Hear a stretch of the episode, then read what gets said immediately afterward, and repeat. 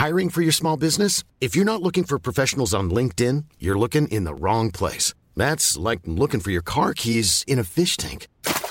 LinkedIn helps you hire professionals you can't find anywhere else, even those who aren't actively searching for a new job but might be open to the perfect role. In a given month, over 70% of LinkedIn users don't even visit other leading job sites. So start looking in the right place. With LinkedIn, you can hire professionals like a professional. Post your free job on linkedin.com slash people today.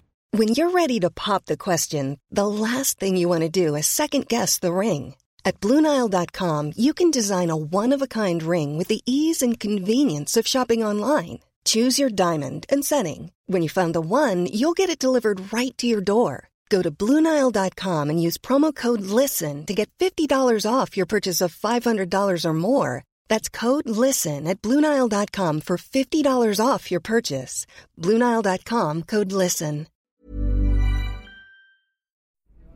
Herzlich willkommen bei Pool Artists.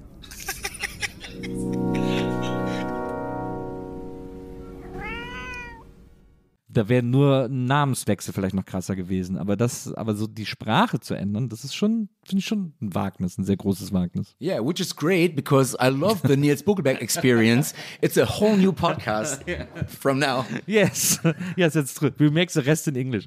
Äh, nee, aber ja, es ist wirklich, es ist wirklich was, aber ich sage dir auch da, äh, mein lieber Nils, das kann das Vitalste Ja. und das Zerstörerische für eine Band sein. Wenn die Leute das nicht mittragen, dann kannst du ganz schnell an den Punkt kommen, wo du nach so einer langen Zeit sagst, okay, fuck it, Naja. hier ist die Flinte, da ist das Korn, zack, tschüss, Absolut. weg, Dankeschön, das war's.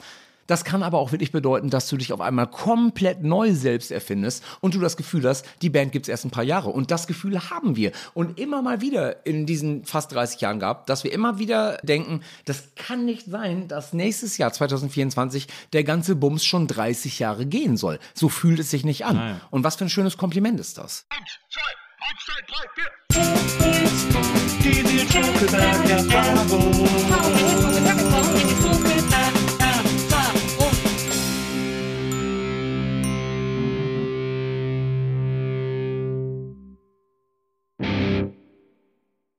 Hallo liebe NBE-ZuhörerInnen, herzlich willkommen zu einer neuen Folge der Nils Bokelberg-Erfahrung und heute auch äh, nach wie vor in der Köln-Edition. Und heute habe ich einen Gast hier, den ich schon x-mal versucht habe einzuladen. Wir haben uns immer verpasst wie zwei Königskinder. Ich kenne ihn seit Jahren, wir laufen uns immer wieder über den Weg, haben irgendwie immer miteinander zu tun und er ist nicht nur einer der freundlichsten Menschen im kompletten deutschen Showgeschäft, sondern auch noch einer der freundlichsten Punkrocker dieses Erdenrunds und äh, ein fantastischer Kollege, Kumpel und Saufpartner. Und deswegen freue ich mich sehr, dass er heute hier ist. Herzlich willkommen, Ingo von den Donuts.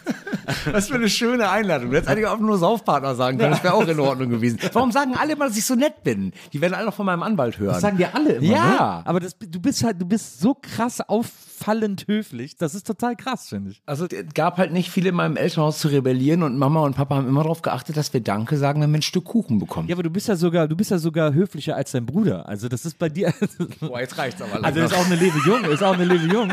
Ist aber du stichst da wirklich hervor. Das muss man wirklich, das ist echt, vielleicht weil du Sänger bist. ich denke ja immer so, nee, eigentlich müsste ich ja viel verwegener wirken, wenn man auf der Bühne ist, dann wollen die Leute ja auch mal so ein Mysterium haben und so, aber nee, ganz ehrlich, ich stehe gar nicht auf diese Rockstar-Scheiße und sowas und ich bin ganz ehrlich einfach nur aufrichtig dankbar für jede Person auf diesem Planeten, die sich nett mit mir unterhalten möchte. Ja, das ist ja, das ist ja richtig. Aber das normalerweise checkt man das ja erst so über die Jahre, dass man, da entwickelt man das so, diese Dankbarkeit und denkt so, ach, dann, und dann fällt man vielleicht mal auf die Fresse und dann sagt man so, naja, jetzt bin ich eigentlich über alles froh, was passiert. Aber du warst es schon immer. Du warst, bist einfach, das, bei dir ist Ich bin schon so, immer auf die Fresse geflogen. ja, richtig. Bei dir ist es einfach von Anfang an so angelegt, dass du freundlich zu den Leuten bist. Ja, aber das, ist- sollte man auch so sein, ganz Das ehrlich. Also sein, äh, das wirklich, also wie viel Zeit hast du auf diesem Planeten? Ja. Wie viel Zeit hast du, dich mit schlechten Menschen zu umgeben? Nee. Ja. Also, ne, umgib ja. dich mit guten Leuten und behandle die gut, dann wird das schon alles gehen. Naja, das stimmt. Daher danke für die Einladung. Also du- du anderer netter Mensch. Ich, ich freue mich sehr, dass du gekommen bist. Aber das ist, ich finde das, also wirklich, und das ist auch, der Witz ist ja, mit allen Leuten, mit denen ich mich über dich unterhalte, die ich so treffe, die dich mal interviewt haben oder getroffen haben oder was auch immer, mit denen- es ist jetzt kein Humble Brag oder irgendein Scheiß. Es ist, jeder sagt das. Jeder, der dich trifft, sagt, das ist das Erste, was die Leute über dich sagen. Das tut mir jetzt leid, dass keiner irgendwie deine schöne Brille oder Frisur oder sonst was menschent oder deine Comiczeichner-Skills oder so, sondern das ist das Erste, was jeder, der dich jemals getroffen hat, über dich sagt. Dann sind das wirklich immer sehr gut angelegte 20 Euro, die ich den Leuten zustecke. Das zahlt sich also irgendwann aus hier in der Nils Bokelberg-Erfahrung. Gut. Ja, siehst du, guck mal, das ist doch, und das ist ja schon wieder der Beweis dafür. Jetzt bist du so, jetzt nimmst du es so freundlich auf, ähm, dass, du, dass du so tust, als hättest du nichts damit zu tun. Ingo, erstmal schön, dass du da bist. Danke Das für die ja- ja Einladung. das, wir haben es ja wirklich sehr lange versucht, endlich mal zusammenzukommen. Und in der Zwischenzeit ist ja so viel passiert, da habe ich ja unter anderem zweimal euer Buch eingelesen. Ich habe ja zweimal die Do Nots Band Biografie eingelesen, weil ich beim ersten Mal den Namen eures Bassisten falsch ausgesprochen habe, weil ich in Erinnerung hatte, dass man den Englisch ausspricht, als ich ihn gelesen habe. Und dann habe ich die ganze Pergen, Pergen gelesen. Das ist ja eigentlich aber auch ganz geil. Und ich hätte ja wirklich auch nicht schlecht Bock drauf, diese falsche Version irgendwann noch mal rauszubringen als Limited Edition. Auf Vinyl. Ja. Acht Platten. Das ist halt, was für, für Fans, für, also alle Ja, beide, ja. alle Ja. beiden Fans, die wir haben. Das war ein schönes Erlebnis. Deswegen habe ich sie nochmal einge eingelesen, weil man ihn natürlich Purgen nennt. Deswegen habe ich sie, habe ich, ist sie fast auf meine Hirnrinde gebrannt, diese komplette, diese komplette Bandbiografie. Aber die Band gab es ja nicht seit deiner Geburt, sondern ist ja erst später zugekommen. Du hast jetzt gerade schon mal so ein bisschen gesagt, du bist wirklich in einem super harmonischen Elternhaus aufgewachsen. Das ist ja auch etwas, was sich durch diese ganze Bandbiografie zieht, weil eure Eltern die Band ja auch von Anfang an unterstützt Ja. haben. Aber um da noch mal ein bisschen weiter vorher anzusetzen, erzähl mal, du hast ja zwei Brüder, ich habe einen älteren und, und Guido ist ja jünger als du, ne? Genau. Und also Sandwich-Kind sozusagen, schon immer mal eigentlich eine schwierige Position, oder? Ja, äh, wobei, meine, meine Frau hat gestern Abend, hat die gesagt, ja, die zweiten Kinder, die sind ja aber meistens die, die immer intelligenter und schöner sind als die ersten. Ist, und ja, sie auch ein zweites ich muss Kind ist, natürlich oder? auch sagen, ja klar, hat sie natürlich recht. Ist sie, ist sie auch ein zweites Kind? Ja, Ja, na klar. Aber Sandwich-Kinder sind ja immer so, sagen ja immer, ah, ich bin immer übergangen worden, weil es ging entweder um den Ältesten oder um den Jüngsten, weil man auf den noch so viel achten musste und so. Ist das, war das bei dir auch so? Nee, nee, ganz ehrlich, also das kann ich absolut nicht sagen. Also in unserem Elternhaus war wirklich echt alles eitel Sonnenschein. Also Ja. so sehr, dass es fast wehgetan hat, wie harmonisch da alles ist. war denn dann Punkrock der Versuch, da irgendwie, also du hast ja auch bei deinem, bei deinem ältesten Bruder die Platten dann das erste Mal, der hat aber auch so viel Metal gehört und Genau. sowas. Und war das irgendein Versuch der Rebellion, irgendwie so gegen diese Harmonie aufzubegehren? Ach, ich glaube, diese Harmonie, die hat mich nie gestört. Das fand ich immer gut. Also, wie- ne, wie ich eigentlich schon sagte jetzt, also ich mag das, wenn Leute einfach gut miteinander umgehen und Ja. so weiter. Das, ich bin auch wirklich schon fast echt selbst sehr harmoniesüchtig und ich bin gar nicht gut im Streiten. Ja, so, ich auch das nicht. Oh, ist bin voll nicht mein Und Ding. das, ist, das mögen ja auch Partner immer sehr, wenn man das nicht kann. Genau.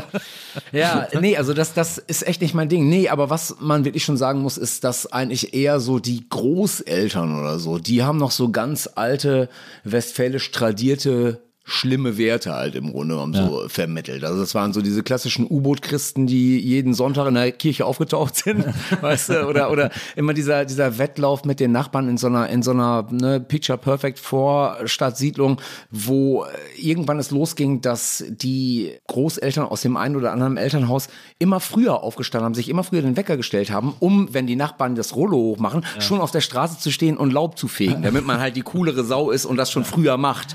Und dann irgendwann haben sie um drei Uhr nachts um die Wette Laub Ja, so gefegt. ungefähr, oder weißt du? Aber es ist halt diese klassische oberflächliche Nettigkeit, aber halt viele Jägerzäune im Hintern bei Leuten, weißt du? Und auch wirklich echt dieses Misstrauen fremden Leuten gegenüber, ausländischen Menschen gegenüber und einfach wirklich komplett gestrig oder mh, weiß ich nicht, rückwärts gewandt. Und das, das war immer das, was mich geärgert hat halt so. Also Religion hat mir nie was gesagt und wirklich auch mit den religiösen Werten, die dann so mein Opa mir vermitteln wollte oder sowas, noch viel weniger. Und da kamen dann wirklich Bands wie Bad Religion, schon alleine der Name, Name. und das Crossbuster-Logo, ja. das hat mich halt angesprochen, weil ich halt gedacht habe, die verstehen, dass ich damit auch nicht d'accord bin. Ich gehe mal auf deren Seite. Aber das war doch direkt so, das war doch so aggressiv direkt und direkt irgendwie so, weil ich, ich habe mich ja auch früh für Punk begeistert. Ja. Ich habe ja drei ältere Geschwister, wie gesagt, und die haben die unterschiedlichste Musik gehört. Mein ältester Bruder, der kam aus dem, aus dem Rock, aus- von der Gitarre, äh, der hat Hendrix gehört, bei dem habe ich auch so eine Deep Purple Platte entdeckt und eben auch ACDC so. Meine Schwester, die hat so Charts gehört, mein anderer Bruder, der hat so sehr so sophisticated Pop und solche Sachen gehört, so Spender Ballet, so Hey, okay. Und so Jazz, El Jarreau und so weiter. So, und dann habe ich von denen super viel Musik abbekommen, habe aber für mich dann irgendwann Punk entdeckt über die Ärzte, ich glaube, sehr klassische Sozialisation. Und heute übrigens so witzig, dass man das damals für Punk hielt. Wenn ich jetzt die ersten Ärztealben höre, ist, so, ist echt gar nicht Punk. Also so, das, wie poppig die produziert waren, dieses Jenseits von Eden-Cover und so. Leute, was ist los? Egal. Auf jeden Fall äh, habe ich aber so die, diese Idee von Punk gehabt, mit Punkrock, habe mir dann Pistols gekauft, das ganze Gedöns und so. Und war aber ehrlicherweise, weil ich auch, ich bin auch so harmoniesüchtig und ich komme aus so einer super harmonischen Familie, harmonisches Elternhaus, ne? so, ähnlich wie bei dir. Wir sind auch gleicher Jahrgang. Mich hat das auf der einen Seite fasziniert, weil ich es auch musikalisch super fand, aber ich hatte immer so ein bisschen Problem, wenn es dann zu krass wurde oder wenn die so zu, oder wenn Sid Vicious ein Hakenkreuz-Shirt anhatte oder so, dann war ich immer so, na, das ist ein bisschen zu krass für mich, das ist Ja. so ein bisschen zu hart für mich. Hast du das nicht, so bei Bad Religion oder so? Ah, nee, eigentlich nein. Also mich hat das wirklich fasziniert auch, dass es das halt gegeben hat, dass du halt wirklich so angepisst über Sachen sein kannst und dass das aber gleichwohl ganz viele Leute eint auf eine durchaus positive Art und Weise. Weil, also, wenn du mal wirklich an dieses ganz klassische Punk-Ding denkst, dann war mir Fuck You Destroy immer ein bisschen zu wenig. Also das, Ja. das kann auch eine Attitüde sein oder eine Antitüde, die halt in gewisser Weise auch gut ist. Aber das ist halt auch eine gewisse Assitüde, die, finde ich, ein bisschen kurz gedacht war immer so. Und du schockst ja heutzutage mit Punk eh keinen mehr. Ich habe mich aber wirklich immer auf der Seite der Posse-Punks gesehen. Also ähm, ging ja recht früh in den Bürnern los, dass man in der Scheune im Jugendzentrum da halt eben einfach einen äh, subkulturellen Schnittstellenpunkt hatte, wo man eben zu Hause sein konnte, wenn man halt äh, sich für Punk und ähnliches interessiert hat. Und in der Scheune war wirklich echt dieses Posse-Punk-Ding, war voll weit verbreitet. Sprich, wir machen gemeinsam, wir stellen gemeinsam was Subkulturelles auf die Beine, was wirklich abseits vom Mainstream halt funktioniert, wo jeder mit seinen eigenen Mitteln irgendwie was dazu tut, damit die Welt für einen kleinen Moment, für einen Konzertabend oder so Ja. oder für irgendeine Aktion gegen rechts oder so tendenziell ein bisschen besser wird für eine kurze Zeit. Und das heißt, diese kritische Masse, die halt so große Bands auch generieren konnten, also so die Toten Hosen sich irgendwie engagiert haben gegen rechts oder sowas, das habe ich immer wahnsinnig abgefeiert. Das hat mich, das, das fand ich wahnsinnig anziehend. Das war ein Teil von Leuten, bei denen ich sein wollte. Ja. So. Nee, von daher, es gab krass, zu krass gab es bei mir auch nicht.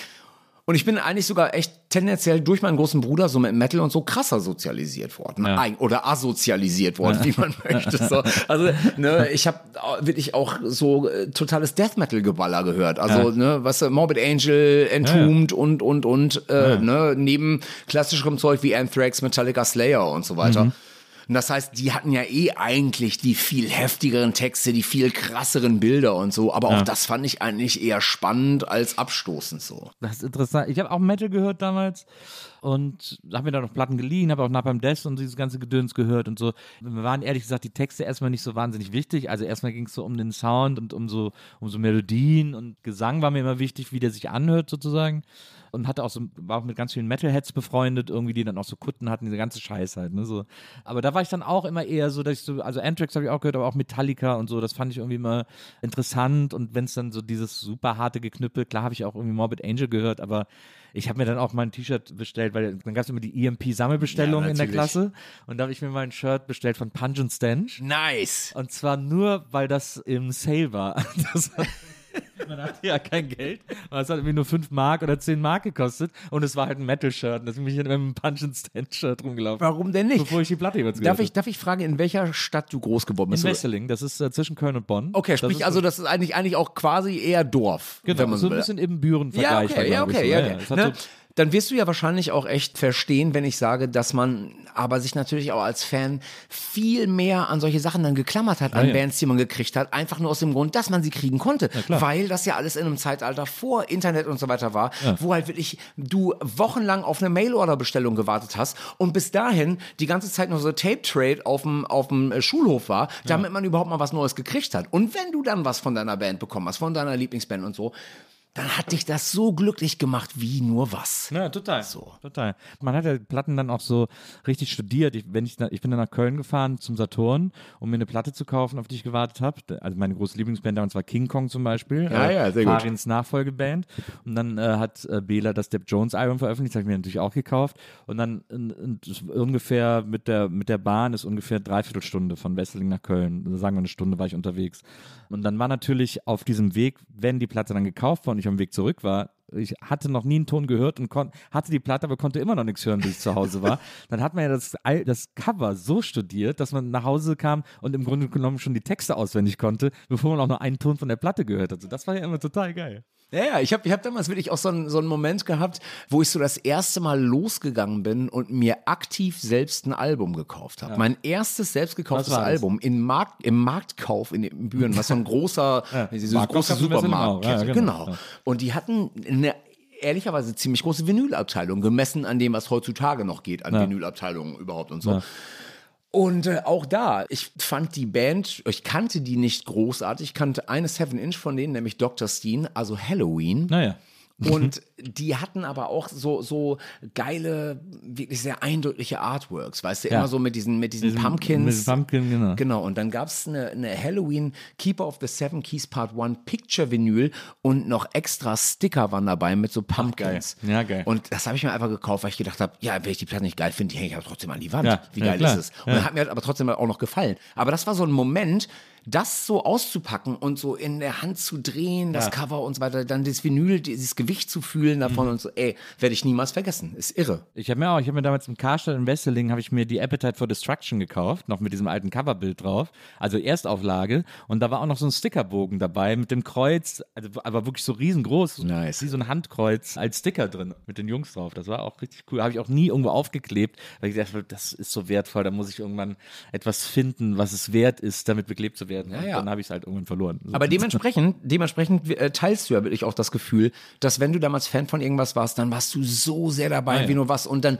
hat es natürlich auch eine ganz große Projektionsfläche für einen selbst gehabt. Weißt du, vor allen Dingen, wenn du halt Preteen oder Teen halt einfach irgendwie bist Ja. und du suchst ja die ganze Zeit eigentlich immer nach Identifikationsfläche und Richtungen, in die du gehen willst und so weiter. Und ich weiß halt wirklich, dass zum Beispiel ich dann irgendwann ein Fan von Running Wild, von äh, dieser Metalband war und ich bin wirklich zu einer ähm, befreundeten Friseurin gegangen und habe gesagt, ich hätte gerne diese Frisur von Rockenrolf Kasparek. Ja. Und der hatte vorne halt so eine, so eine blonde Strähne auf so auftupierten Haaren und so. Und die meinte halt, meinst du das ernst? Ja. ja, ja, Und dann bin ich halt irgendwann wie Rockenrolf Kasparek rumgelaufen. Bin mit dem Mofa nach Mettingen gefahren, das ist ein Vorort, so ein Vordorf von Ja. den Büren, wo man über den Berg mit dem Mofa fahren musste, weil es auf der Kirmes ein Death or Glory Shirt gegeben hat. Das habe ich dann halt getragen, weißt du? Und genau das hat einen aber auch so sehr eingeschworen, weil du hast dann halt echt einfach auch diese, diese Werte, die diese Bands halt so einem mitgegeben haben, was du so in Interviews mitgekriegt hast und so, hast du geschluckt und hast die direkt für dich verinnerlicht. Und ich weiß nämlich noch, dass ich dann damals kurz nachdem ich dieses T-Shirt hatte, mir ein Metal Hammer oder ein Rock Hard Magazin gekauft habe, wo dann halt ein Foto von Rolf Kasparek drin war und darunter einfach nur das Zitat, weil der glaube ich angefeindet wurde von einer französischen nationalistischen Partei oder sowas, die ein Foto von ihm veröffentlicht hatte, wo drauf stand, das hier ist das personifizierte Böse oder sowas. Und da hat er irgendwie sowas gesagt wie, das muss man als Kompliment sehen. Dann habe ich also laut genug gebrüllt gegen rechts. Ja. Und das habe ich halt für, mich verinnerlicht. Ich habe gedacht, genau da will ich sein. Ja. So. Ich bin übrigens auch lustig. Ich bin auch mit einer Platte zum Friseur gegangen. Wirklich? Ja, äh, bei mir war es aber die Maxi von King Kong. Und dann wollte ich Farins Frisur haben. Nice. Also die Maxi von Money äh, vom, vom ersten Album. Aber lustig, also totale Parallele. Ja, ich habe damals dann immer so, weil diese Bands, die ich gut fand, King Kong, Depp Jones, wie sie alle hießen, war auch ein großer Soul Set Beat and the Garbage Can Fan, irgendwann sehr früh und so. Und das waren halt alles Bands, die nirgendwo so richtig stattgefunden haben, weil das immer so leicht Indie war oder eben erfolglos, wie im Fall von King Kong oder so. Äh, und dann habe ich immer so gedarbt, irgendwas über die zu erfahren oder so. Ne? Und dann war mal, ich weiß, das war einmal in der Bravo so ein Drittel Seitenartikel über King Kong, also so ein ganz kleiner Balken im Grunde genommen. Dann habe ich dann meiner Freundin in der Bravo gesehen, mir dann ausgeschnitten. Und ich habe mir dann zu Hause so, hatte ich so einen Ordner, wo ich dann so alles, was ich über Bands, die ich gut fand, ausgeschnitten und gesammelt habe oder über Filme, die ich gut fand. Und dann so habe ich mir so meine eigene Bravo gebastelt quasi und habe das immer wieder durchgeblättert und gelesen, auch so dann so in so Klarsichtfolie gepackt und so. Und, äh, und da waren eben King Kong, Ärzte, Depp Jones und ich glaube, da war ein vierseitiger Artikel über Highlander 2. Weil ich den damals weil ich den im Kino gesehen habe und stolz war, mich da reingeschmuggelt zu haben. Und es war wirklich, muss man ja sagen, einer der beschissensten Filme aller Zeiten. Aber ich fand das damals sagenhaft gut. Das. Aber deswegen, also das kann ich total verstehen, dass man da so versucht, alles an Einflüssen zu kriegen, was man kriegen kann. Da hast du, warst du natürlich mit Metal-Bands besser versorgt, was Infos betrifft, weil, wie gesagt, die zitierten Metal Hammer und Rock Hard waren da ja eigentlich immer sehr zuverlässige Infoquellen. Ja, ja, absolut. Ja, und dann auf einmal sind mir dann aber wirklich, natürlich, die Hosen und die Ärzte waren meine ersten Konzerterfahrungen. Also das erste Konzert waren die Hosen Ende 80er, Anfang 90er. Da hat mich ein großer Bruder mich damals mitgeschleppt. Tut mir immer noch sehr leid. Oder so. hey. Also für mich war das halt wirklich echt so ein Ding, weil wir in der Halle Münsterland äh, die gesehen haben. Ja, und Jahre später die Hosen bei uns im Publikum gesessen haben, als wir die Halle Münsterland Ja. gespielt haben. Und das sind dann so Momente, wo du halt echt denkst, Full so, Circle. Ja, krass, ja wirklich Full Circle. So. Und ich bin damals, als das Intro angefangen ist, aufgesprungen, als die Band auf die Bühne gekommen ist, habe gesagt, sowas will ich irgendwann mal machen. Das, verrückterweise durfte ich es dann irgendwann machen Ja. und das bis zum heutigen Tage, was echt ganz toll ist. So. Aber auch die Bands haben ja tendenziell, ja sagen wir, schon ein bisschen äh, ausgewälzteres Songwriting gehabt und so. Und auf einmal kam halt Bad Religion um die Ecke und Change of Ideas ist mit unter einer Minute ins Ziel gegangen, der Song. und hat all das destilliert, was vorher in drei bis neun Minuten in meinem Leben passiert ist, musikalisch. Ja. Keine Soli mehr oder wenn dann nur so ein schnelles Gegniedel, dann war es das halt so. Alles maximal reduziert und so effektiv wie nur was. Und da war es um mich geschehen. Ja. Das war so krass. Das ist eine völlige, äh, wirklich vom D-Zug überfahren Erfahrung gewesen. Das ist interessant, dass das so, was so ein Song auslösen Ja. kann. Ne? Ich glaube, bei mir war das, ich, wie gesagt, ich habe viel gehört und so, aber der eine Song, der bei mir alles verändert, war dann, glaube ich, letzten Endes Smells Like Teen Spirit. Ja. Weil das so eingeschlagen ist. Das ist der erste Song, den ich live auf einer Bühne gesungen habe. In der Abi-Band von meinem großen Bruder. ah, wirklich? Ja. Ich war drei oder vier Tage komplett heiser, hat aber so ein Blut geleckt, weil es wirklich vor der Bühne halt auch dann echt so ein Moshpit gegeben hat und so. Und ich auf einmal gedacht habe, boah, fuck, sowas möchte ich auch machen. Und das war im Grunde genommen eigentlich der Grundstein für das, was dann später die Donuts geworden sind. Na, haben wir es doch. Na, da sind wir, sind wir eigentlich durch. Ja, würde ich sagen, das war eine schöne Nils Bokelberg-Erfahrung. Bleiben Sie gesund, ihr Johannes Rau. Was für eine, was für eine Rolle, also ich meine, du hast es jetzt auch schon angeschnitten und in eurer Biografie kann man das auch herrlich nachlesen, weil es da einen sehr großen, sehr großen Raum einnimmt, aber weil ich das nämlich gerade aus dieser dörflichen oder kleinstädtischen Situation ist ja eher, in der wir groß geworden sind, auch ganz gut nachvollziehen kann und man das, glaube ich, nicht genug überschätzen oder einschätzen kann, was für eine Rolle so ein Jugendzentrum spielen kann oder so zumindest so ein Jugendtreff. Also bei mir war es der CVM, das war irgendwie in der Kirche, in der evangelischen Kirche, aber da im Keller konnten wir machen, was wir wollten. Da gab es Betreuer, die uns Filme ausgeliehen haben und das war ja vor allem, egal was man da gemacht hat, war das ja ein Socializing. Ja, ja, na klar. Ein Social Hub, wie man heute so schön sagt. Und wie war das mit der, ich glaube, Klappe hieß sie, ne? Die Scheune in Äh, Scheune, nicht genau. Klappe, Scheune, genau. Hätte es auch andere Angebote gegeben? Also hättest du auch, weil die ist ja für diese ganze Bandgeschichte auch so zentral Ja, und für voll. dieses Punkrock-Erwachen irgendwie.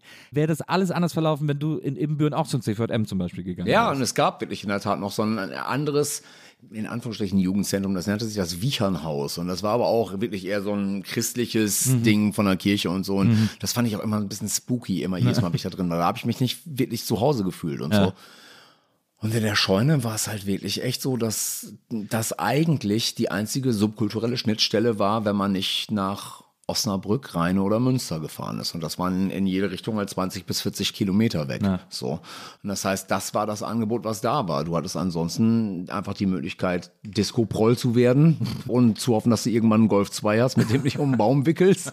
So. Oder, oder du bist halt Fascho geworden. So. Was dazwischen gab es eigentlich Das ist interessant, dass es da in, in, äh, bei euch in Westfalen oder in Büren noch so eine aktive Faschoszene gab, weil das in Westdeutschland extrem unterschiedlich war. Äh, also gerade jetzt in, in NRW regional extrem unterschiedlich war. Wir hatten in Wesseling, gab es zwei stadtbekannte Faschos und da hat man gesagt, okay, das, die Jungs kommen auch nicht besonders weit, äh, mental irgendwie und deswegen war das keine Bedrohung in dem Sinne oder so. Aber Also es waren jetzt auch nicht, also äh, du musst du dir jetzt nicht vorstellen, wie halt die äh, klassischen Faschos, die heutzutage bei Der Dritte Weg oder sowas Ja. mitlaufen. Das waren halt einfach vornehmlich, sagen wir, ein bisschen einfachere äh, Typen, die aber kein Hehl daraus gemacht haben, dass sie halt einen Riesenhass auf Ausländer hatten, die probiert haben, Punks zu jagen und so weiter und so fort. Und halt einfach äh, nichts anderes kannten als ich hau dir auf die Fresse. Und wenn ich damit fertig bin, dann hau ich dir nochmal auf die Fresse. Das ist so deren Ding halt gewesen. So. Und davon gab es natürlich ganz besonders so im dörflichen Raum, gibt es davon ja dann doch mehr, als man denkt. Und Ja. wenn es dann mal in den Büren irgendwie was los war, konntest du die Uhr nachstellen, dass halt irgendwann gegen Mitternacht die Faschos halt gekommen sind. Und da gab es halt Stress. So. Ne? Und in der Scheune, das war so der einzige Punkt, wo die eigentlich sich nicht wirklich aufgehalten haben, weil das halt echt eigentlich ein linkes Spektrum vornehmlich angezogen hat. Und da aber auch wirklich so äh, eigentlich ja, eine komplette alternative Schnittstelle da war. In Ippenbüren haben sich auch Punks und Metaller haben sich die Klinke in die Hand gegeben. Das war nicht, äh, wenn du Punk bist, kannst du nicht bei den Metallern abhängen Das, oder so, das ist ja, das, war- das, das finde ich interessant, dass es das früher so gab. Ich weiß nicht, weiß nicht genau, wie es heute ist. Ich glaube, heute ist sowieso alles viel fragmentierter, gerade was Musik und Jugendkultur betrifft. Ich glaube, dieses Identifikationspotenzial, das es in unserer Generation noch hatte, wenn wir jetzt hier so bei die Opas erzählen vom Krieg sind, diese Identifikation, das gibt es, glaube ich, heute nicht mehr so. Ich glaube, heute, weil heute ist Musik auch so fragmentiert, dass es nicht mehr diese gemeinsamen Nenner gibt. Aber das finde ich total interessant, weil das ich auch von Generationen vor uns, von meinen Geschwistern kenne, wo sich dann Popper und wer was irgendwie auf die Fresse gehauen hat, weil sie irgendwie, bei uns ging das so los, dass sich das alles vermischt hat, weil auch durch so, durch so Crossover zum Beispiel oder ich glaube auch vor allem, man kann nie hoch genug den Einfluss des Judgment Night Soundtracks äh, äh, einschätzen. Plötzlich irgendwie Hip-Hop und Rap-Leute und Metal und Punk-Leute da irgendwie auch zusammengefunden haben und plötzlich, ja geil, man kann das ja auch irgendwie gemeinsam cool finden und so. Also das ist so in unserer Generation so aufgebrochen, dass diese Jugendkulturen und Subkulturen sich verstanden haben. Ja, das sozusagen. stimmt. Ja, und dementsprechend gab es halt in der Scheune echt ein großes Angebot an Shows, wirklich auch. Also da wurde damals unter der Woche auch echt viel konzertmäßig gemacht. Das ist heutzutage echt viel, viel weiter zurückgefahren, muss man sagen, leider Gottes. Aber damals war das wirklich echt auch so, dass wir äh, recht schnell verstanden haben, wie wir an gute Shows kommen in der Scheune. Also sprich, ganz kurz zur Erklärung, die Scheune ist ein städtisches Jugendzentrum, das heißt, die haben tendenziell offizielle Töpfe von der Stadt und vom Land, mit denen halt sowas wie Konzerte veranstaltet werden können. Ja. Das heißt, du hast nie persönlich in der Schlinge mit seinem eigenen Geld gestanden, wenn du da Shows gemacht hast, die nicht funktioniert haben oder Ja. so. Und hat, aber alle Positionen sind tendenziell wirklich von Kids und Jugendlichen besetzt worden. Wir hatten also klassische Jugendzentrumleiter, ne, die letzten Endes natürlich So gerade gestanden haben, Ja. genau, für das, was da passiert. Aber dann gab es halt den Pink Pop e.V., einen Verein von Musikern für Musiker, die halt haben jungen Bands halt geholfen, Proberäume zur Verfügung gestellt, Aufnahmeequipment klar gemacht, denen halt äh, Workshops über GEMA und so weiter gehalten. Sprich, da hat man schon ein bisschen mehr mitbekommen. Und dann wurden halt gemeinsame Festivals veranstaltet, wo dann halt eben Metal- und Punkbands und Indie-Bands äh, nebeneinander auf der Bühne gestanden haben. Und das war kein Problem, fürs Publikum auch nicht und so. Ja, und am Ende des Tages ist es wirklich so gewesen, dass ich dann irgendwann so Anfang Mitte 90er das äh, Rockbüro da übernommen habe. Und so ein Musikfan war, dass ich halt irgendwann angefangen habe, mir zu überlegen, okay, pass mal auf, wir sind ja eigentlich hier so auf der Karte, auf der Deutschlandkarte, gar nicht schlecht gelegen für große Touren, die, sagen wir, von Hamburg oder Bremen in Ruhrpott müssen und Ja. einen Off-Day haben. Ja. Das kann man halt eigentlich immer ganz gut in eine Waagschale schmeißen. Ja. Und so ist es dann gekommen, dass wir halt wirklich echt Bands wie Green Day in der Scheune hatten, die dann halt auf einem Dienstagabend oder sowas vor 180 Leuten gespielt haben. Es war nicht mal ausverkauft. So. Die haben dann privat gepennt bei Eltern von einem Freund aus der Scheune, so in der Gartenlaube und haben da halt sich so einen Salamander mitgenommen, der, der da am, am Gartenteich gesessen hat, auf die Schulter gesetzt und haben sich halt äh, Gras reingehauen, also äh, äh, noch und nöcher. Ja, solche Sachen oder Marky Ramone oder äh, auch Deutschpunk, Helden wie Battle Life, die Terrorgruppe und, und, und. Also das konnte man halt alles machen, weil wir halt immer Off-Days aufgefüllt haben. Ja. Und dementsprechend hast du ein super Angebot natürlich an internationalen und national tollen subkulturellen Acts gehabt. Und dementsprechend war aber auch eine große Fluktuation da von Leuten, die, sagen wir auch aus dem Ruhrgebiet oder so, dann halt nach Ebenbüren gefahren sind, um dort halt Shows zu sehen. Ja. Ergo eine ganze Menge Austausch, also im Grunde genommen von Szeneteilen von außerhalb auch. Und das Ja. bedeutete wieder mehr Tape-Trade, das bedeutete Fernsehen-Trade. Du hattest wirklich draußen immer so große Distros äh, stehen, die dann halt irgendwie Vinyl mitgebracht haben, wo du gedacht hast, fuck, das gibt's gar nicht. Ich krieg schon eine Woche nach Release das neue Propagandi-Album hier gerade äh, zum Kauf angeboten und so.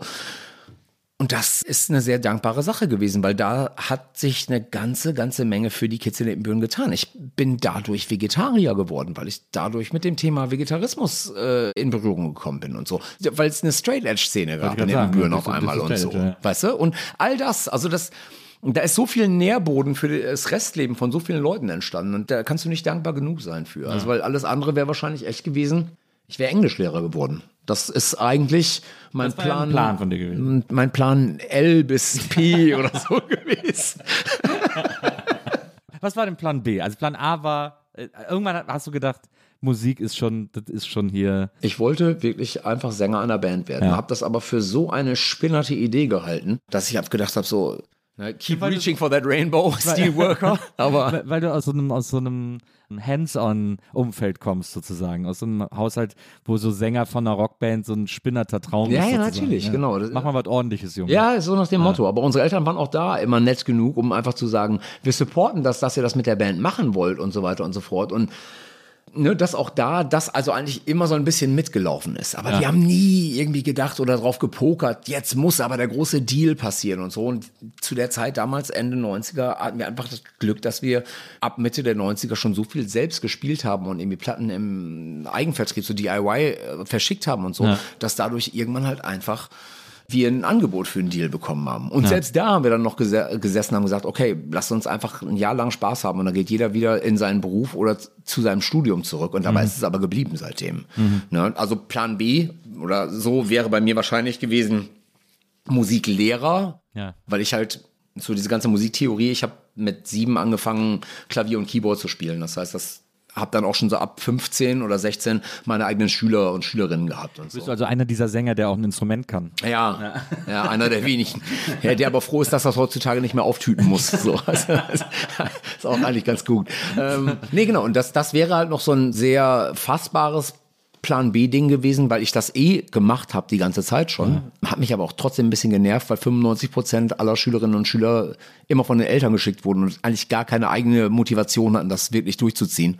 Ein Plan C wäre wahrscheinlich sowas gewesen wie Illustrator oder sowas, denn auch zu der Zeit habe ich wirklich schon für eine Werbeagentur in Ebenbüren halt so Cartoons gezeichnet und dann halt so Gelegenheitsjobs, dass ich für ein paar Fanzines oder so angefangen habe zu zeichnen. Das ging dann irgendwann so weit, dass ich wirklich für Metallica gezeichnet habe. Stimmt, das ist jetzt, äh, haben die doch jetzt irgendwo, hast du doch geschrieben, dass du so stolz warst, weil sie es, glaube ich, in so einer Special Edition nochmal verbraten haben oder so. ja, die das ist das, das ist das Erste. Wirklich zu der Zeit war ich halt riesen Metallica-Fan halt Ja. einfach und bin den auch so hinterhergefahren, wenn die in Belgien gespielt haben, nächsten Tag in Stuttgart und so, die, ne, im Auto gepennt und so weiter und so Ja. fort. Und die hatten halt damals diesen Fanclub So What, hieß das Magazin von dem Fanclub. Und dieser Mad Club, dieser Metallica Club, den haben die halt selbst geführt. Also das ist halt wirklich nicht so ein Fans für Fans-Ding, Ja. sondern wirklich von der Band Okay. hofiert. Ein ganz tolles Haben Hoch- Bands früher oft gemacht, äh, Ja. muss man ehrlicherweise sagen. Ja. ganz tolles Hochglanzmagazin und dann halt wirklich, dann gab's so, ne, hast du so Outtakes-CDs dann da gekriegt, wenn du Fanclub-Mitglied warst, dann hast du Special-Shirts gekriegt und, und, und. Und dann eben auch die Band treffen dürfen hier und da mal, wenn Ja. die dann gespielt haben. Long story short, für dieses mehrmals im Jahr erscheinende Magazin So What äh, habe ich dann irgendwann angefangen, Cartoons zu zeichnen. Und dann haben die immer so eine Holiday-Issue so zu Weihnachten gehabt. Und da habe ich dann auf zwei oder drei Covers, habe ich das Cover dafür gezeichnet. Ja. So. Und dann gab es natürlich aber trotzdem auch diese Fanclub-Chapter in Deutschland und so und in Italien und so, die dann ihre eigenen Mini-Scenes noch rausgebracht haben. Dann gab es halt ein so ein Scene, das hieß Eternal Rome. Und dafür hatte ich auch mal ein Cover gezeichnet, so in schwarz-weiß. Und da konnte ich mir aber gar nicht mehr dran erinnern. Und dann habe ich vor so ein paar Monaten habe ich eine Mail oder eine Insta Nachricht gekriegt von einem Typen, der auch in dem Metallica-Fanclub drin war. Meinte so, hier, ich könnte mir vorstellen, dass du dich darüber freust, check das mal aus. Und hat mir dann einen Link geschickt. Und Metallica haben jetzt so zum 40.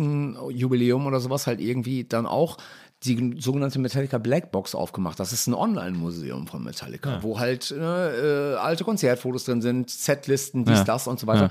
Und dann gibt es halt eben auch so eine Metallica Art Ausstellung, also ein Online-Museum wirklich, wo äh, von Pusset, diesem klassischen Metallica-Zeichner, also ganz viele Sachen drin sind. Und verrückterweise halt eben dieses Eternal Rome Schwarz-Weiß-Bild von mir, also das Cover, von dem ich gar nicht mehr wusste, dass ich das gemacht hatte. Und dann stand da halt drun- drunter, äh, dass James Hetfield das selbst quasi zu dieser äh, zu diesem Museum hat, selbst kuratiert hat. dazugepackt hat, Ja. dass es in seinem Besitz halt ist Ja. und dann stand halt auch, heutzutage ist Ingo Knollmann der Sänger der Do-Nots und so. Und dann war ich so, what the fuck, das gibt's ja gar nicht so. Und hab dann eigentlich mehr oder weniger äh, so aus total explodierendem Fanherz-Moment denen auf ihre Pinwand bei Insta geschrieben. Also äh, kann ich mal eben ganz kurz einmal Danke sagen, äh, dass ihr nach all den Jahren dieses Bild rausgekramt habt und es in euer Museum online gepackt habt. Also ich wusste gar nicht mehr, dass das gibt und ihr werdet immer einen ganz speziellen Platz in meinem Herzen haben Ja. und so. Und ich freue Ja. mich auf die Tour, aufs Album und so weiter und so fort. Ja. Und keine drei Minuten später hat wirklich Metallica mir dann geantwortet, also der offizielle Account, thanks for everything, Ingo. Und seitdem bin ich halt in Metal Heaven. Ist mir, ich, die können auch jetzt nur noch scheiß Platten rausbringen, wäre mir scheißegal, ich bin Fan. Was ist dein liebstes Metallica-Album? Da müssen sich kloppen ähm, Justice for All, Master of Puppets. Und weil es mein Erstkontakt so richtig war, das schwarze Album wirklich. Aber ich bin ein ganz, ganz großer Master und Justice-Fan. Und die Kill 'em All kommt danach, glaube ich. Ich habe zuletzt nochmal äh, die Ride the Lightning gehört. Ja. Und es ist interessant, ich, es ist kein richtig gutes Album, aber es ist interessant, wie man da sieht, wie die die Master of Puppets vorweggenommen hat. Wie das, die, in der Ride the Lightning ist die komplette Master of Puppets schon angelegt. Das ist crazy, wenn man das mal so, wenn man es äh, daraufhin hört, dann äh, merkt man so, das ist gerade der Weg zu Master of Puppets. Mhm. So, das ist echt ganz spannend. Ja, ist halt geil, aber ist auch lustig, wie, wie dann so Bands selbst über so Alben denken und so. Und Ja. in Metallicas Fall ist halt wirklich, wenn die gefragt werden, was der schlechteste Song ist, den die jemals geschrieben haben, dann sagen die immer Escape und der ist auf Ride the Lightning drauf. Und ich finde den gar nicht so schlecht. Ist auch kein toller Song und so, Ja. aber die sagen halt wirklich bis zum heutigen Tage, ist der ungeliebte Sohn der Band. So. Und sie haben dieses Lola-Album gemacht, muss man ehrlicherweise mal sagen. Oh, da Also- habe ich gestern noch mit Leuten über gesprochen. Ey, bist du damals zufällig auch eingeladen gewesen bei Lou Reed und Metallica? Nee. Ja, pass auf. Die haben in Hürth hier bei Köln haben die so eine WDR Special Show gemacht, als das Lulu-Album rausgekommen ist. Und das Ja. Album, muss ich wirklich sagen, auch als Metallica-Fan, ich kann es nicht machen. Es ist, es ist einfach nicht möglich, wirklich. Also kannst du genauso gut, also, äh, weißt du, so, diese Kärtchen, die man kriegt, wenn so Leute dein Auto kaufen wollen, Ja. diese komischen gummierten. Ja. Ich würde mir eher, glaube ich, äh, so die, die, die Augen damit so langsam aufschlitzen mit den, mit den spitzen Kanten davon, als diese Platte nochmal zu hören, weil die so scheiße Weird ist. Konkretes Beispiel, aber okay. Weird Flex, but okay. Also so scheiße finde ich das. Aber ich bin natürlich Metallica-Fan und hingegangen und ich wollte natürlich auch mal Lou Reed live sehen. Ja. Und dann haben die dann auch gespielt und das war natürlich auch genau der Trümmerhaufen, den man erwartet hätte und so weiter. Fair enough. Aber was eigentlich der äh, heftige Teil des Abends war, war dann eine Talkrunde. Insgesamt waren halt sowas wie 200 Leute geladen. Du hast also wirklich vor der Band gesessen direkt und die hatten so eine Art Sofa. Situation aufgebaut und Ja. Manuel Möglich hat damals moderiert. Okay. Und ich fand, der war sehr sympathisch und sehr, der war natürlich auch aufgeregt, weil Ja. Lou Reed und Metallica interviewen und irgendwie die ganze Welt hat drauf geschaut. Das war halt echt, so ein Ding, wo Fans aus Brasilien auch Fragen gestellt haben okay. Mhm. und so Kram, ja. Und ähm, ich gebe der ganzen Situation so viel, wie gesagt, Manuel Möglich war aufgeregt und sein Englisch war jetzt nicht das Englisch der Englisch. Es war Ja. so ein bisschen Denglisch, aber halt sehr sympathisch. Ich fand Ja. das wirklich, wirklich toll gemacht eigentlich und so. Und Lou Reed hat wirklich von Minute eins an mit dem Rücken zu Manuel, der saß direkt neben ihm und hat quasi ihm die Schulter, die kalte Schulter zugedreht. Und wenn Manuel möglich dann Fragen an Lou Reed gestellt hat, hat er einfach nicht geantwortet. Der hat einfach nur die Wand angestarrt, bis dann irgendwann es so Leuten wie Kirk Hammett und Lars Ulrich zu unangenehm war und die dann die Stille gebrochen haben und für Lou Reed geantwortet haben. Was für ein ekliges Stück Scheiße. Ernsthaft. Ich kann Lou Reed nicht äh, aus der Ferne verurteilen, äh, weil er Lou Reed ist, aber äh, ja, sehr das, unangenehm. war sehr da wirklich das unangenehm. cockigste, was ich jemals sehr gesehen habe. Und das war auch kein cooler Spielen mehr. Das kannst Ja, du ja. ja cool spielen, so ein Game halt irgendwie. Und das war einfach nur fand er- scheiße. Aber er fand, die, er fand offensichtlich das Album auch scheiße und hat dann deswegen beschlossen, oh, mal gucken, vielleicht, vielleicht merkt keiner, dass ich da bin, wenn ich an die Wand gucke. Ja, jetzt muss man natürlich aber natürlich auch sagen, der Titel ist schon gut gewählt, weil Lulu ist ja auch in gewisser Weise auch ein anderes Synonym für Pippi. Also, also es ist schon, es ist schon nicht so schön. Ich finde, ich finde, äh, dass der Saint Anger sehr viel Unrecht getan wurde. Ich finde, das ist ein fantastisches Album. Fantastisch würde ich nicht sagen, ich finde es ganz gut. Ich finde es ich find's nicht auf die komplette Länge hörbar, muss ich sagen, weil es mir doch ein ganz kleines bisschen zu viel Attitüde und zu wenig Songwriting. Ja. Es ist halt eigentlich nur für mich sehr viel Riffgehacke. Ja. Es gibt so ein paar Songs drauf, die ich echt gut finde. Frantic finde ich gut, Dirty Window finde ich gut, den Titeltrack finde ich gut und so. Und dann sind aber auch so ein paar Sachen drauf, wo man echt auch so denkt, so, boah Leute, also jetzt ernsthaft, weißt du, also nur auf so eine Buschtrommel rumklopfen da irgendwie, die, die sich Snare Drum nennt. So. Und also ne, möglichst schepperig zu klingen, aber eigentlich keine wirkliche Substanz. zu- Also, ja. Ja, aber All Killer No Filler waren Metallica schon lange nicht mehr. Waren sie, eigentlich waren es noch nie. Es gibt eigentlich kein Metallica-Album, auf dem jeder Song gut ist. Das, das Schwarze kommt ihm am nächsten, finde ich. Also das hat am meisten Hits. Ach komm, aber jetzt, also wirklich so ein, so ein Master find- of Puppets. ja, was, Master ist auf, Puppets- was ist auf Master of Puppets nicht an der Stelle, wo es sein sollte? So, unser Weg könnte sich Also hier jetzt ganz schnell trennen, mein Freund. Das kann ich dir gerade gar nicht sagen. Master Puppets höre ich zwar auch immer durch, aber ich finde nach hinten franzt das ein bisschen aus. Ja, du franzt auch nach hinten aus, wenn das hier gleich so weitergeht. Nee, er sagt, da lasse ich nichts drauf kommen, das ist ein perfektes Album. Fertig. So. Okay, ja, ich finde, Saint Anger ist auch, ist, kann man super hören. Also wir sind jetzt in einer Metallica-Phase, wo, sagen wir mal, nach dem schwarzen Album wurde es schwierig. So. Also Load und Reload muss man wollen. Ja, also äh, auch damit allen Auszügen. Es ist so ein, so ein äh, Bleeding Me zum Beispiel, einen guten Song und so, aber es ist, da ist auch ich viel Zeug das drauf. Marion Faithful Feature okay irgendwie, aber, Ja. aber das waren keine guten Alben. Nee, das muss man sagen. Aber also für mich war wirklich so, die Talsohle war so erreicht mit dieser SNM-Platte. Ja, das also ist für mich das Schlimmste, was es gibt. Ja, und da war das ich. hasse ich leidenschaftlich. Ja, und da war ich war auf einem Konzert in Berlin und hab's mir angeguckt mit, mit dem Orchester, mit Michael Kamen als Dirigent und so weiter und so fort. Und es, da hat sich wirklich einfach aufgetan, dass das zwei unvereinbare Welten sind. Da haben wirklich, eine Band hat gegen ein Orchester gespielt. Das war also vielleicht die schönste Kakophonie aller Zeiten. Das war nicht gut. Meine Theorie ist immer, dass die gesehen haben, dass diese Apokalyptiker-Sache so gut funktioniert hat auf den ganzen Festivals, die Leute das alle so geil fanden, dass sie gesagt haben, komm, da holen wir uns auch noch was, da holen wir uns auch noch einen Euro von, von, dieser, von dieser Idee. Wahrscheinlich, ja. Naja, Naja. reden wir nicht drüber. Du Sie könntest haben mal ein Orchester hier einladen, die mal deinen Podcast untermalen. Ja, stimmt, die immer so dramatisch, zwischendurch so dramatische Hits spielen. Ja, genau. So, so ich finde ja nicht, dass Master of Puppets ein perfektes Album ist. weißt du so? Ja, genau. Diesen Psycho. Psycho-Sound. Das stimmt. Wir sind kurz abgebogen. Ähm, kommen wir zurück nach Ibbenbüren. Scheune, alles klar. Punkrock kommt nach Ibbenbüren. Internationaler Punkrock. Du kriegst irgendwie alles mit. Wie gesagt, hast auch äh, Musikunterricht gegeben, hast auch Musik gelernt. Dein Bruder, also vor allem Guido, hat dann irgendwie sich auch Gitarre drauf geschafft und so. Eine Band zu gründen ist ja was, was die meisten, äh, weiß nicht, ob die meisten von uns gemacht haben, aber jeder von uns, der irgendwie musikbegeistert ist, hat, glaube ich, immer so in der Schule angefangen, seine ersten Bands zu gründen oder so. Oder so bei so Bands mitzumachen oder so. Jetzt sind die Donuts ja eine Band, die es echt schon lange fast in dieser Besetzung gibt. Das ist ja schon ungewöhnlich. Liegt das daran, dass man in Ibbenbüren, dass ihr so lange da gespielt habt und es da sowieso keine Alternative gab? oder was, oder warum war das von Anfang an so, warum hat das von Anfang an so perfekt gepasst? Naja, es ist ja wirklich so, wie ich eben sagte, dass in Ibbenbüren halt viel ging. Es waren wirklich viele Bands da. Das heißt, man kannte sich untereinander und so. Und Alex hatte zuerst in einer Band namens Neues gespielt. Die haben so ein bisschen so Helmet-mäßiges Zeug halt gemacht.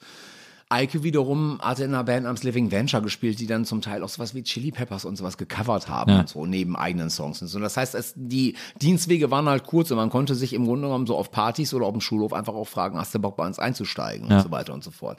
Aber ich glaube wirklich, letzten Endes haben wir einfach von Anfang an eine sehr, sehr gute Gesprächskultur gehabt. Immer schon. Also d- das war an vorderster Front immer eine Dankbarkeit dafür, für jeden kleinsten Moment, den wir gemeinsam verbringen durften, für jedes Mal, wenn wir eine Band supporten durften, die wir halt toll fanden und so weiter und so fort. Und für jedes Mal einfach unterwegs sein, im Van pennen und sich dann neben dem Spritgeld mit den letzten fünf Mark oder so, die man neben dem Spritgeld verdient hatte, einfach an eine Tanke zu fahren und jeder kauft sich eine Wundertüte oder sowas. Also dieser so Quatsch halt einfach, der einen aber wirklich abgeholt hat. So, ne? Also wirklich dieses Gang-Ding, so wie die Goonies, man geht egal wohin, aber zusammen. So ein bisschen Never say die. Gut, Ja, genau. die, Ja. ja, aber das ist ja eine romantische Vorstellung. Es geht ja Bands, oft ist es ja so, dass Bandgefüge so schwierig sind, weil die können ja nie demokratisch funktionieren. Man kann nicht immer über alles abstimmen. Man kann nicht immer über jeden Text abstimmen. Man kann nicht immer über jedes Riff abstimmen,